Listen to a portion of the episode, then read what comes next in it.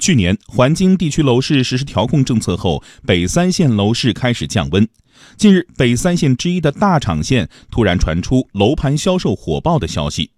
销售人员称，即使户口不在本地，也可以通过补缴社保来买房。这种方式对购房者是否存在风险？来听央广记者杨博宇的报道。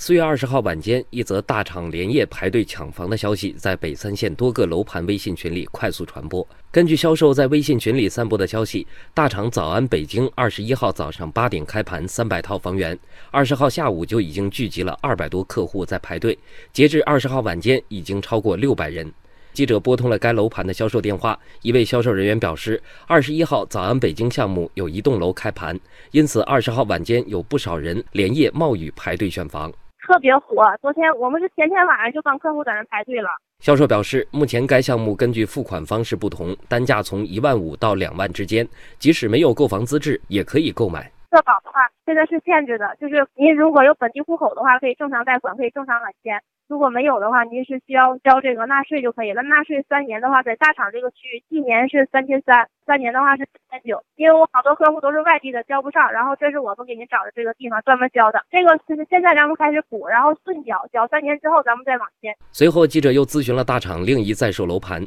销售也表示，如果购房者没有资质，开发商或销售都可以帮忙找到途径补缴社保，顺缴三年后就可以网签。都是这么卖的，都也都是这么买的。你说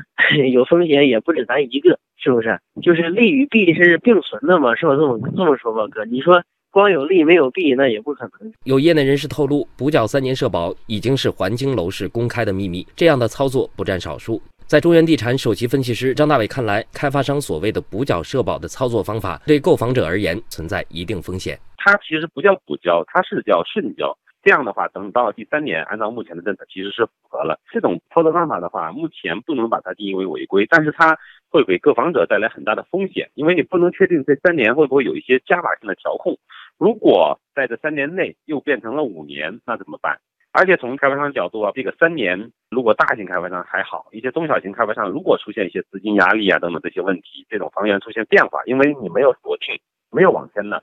这种情况下，你跟开发商只是有一个私下的这种签约承诺，在当地的监委这种并没有备案，所以这种带来购房者会有多重风险，所以这个事实上我们是不建议也不推荐，呃，购房者做这种操作的。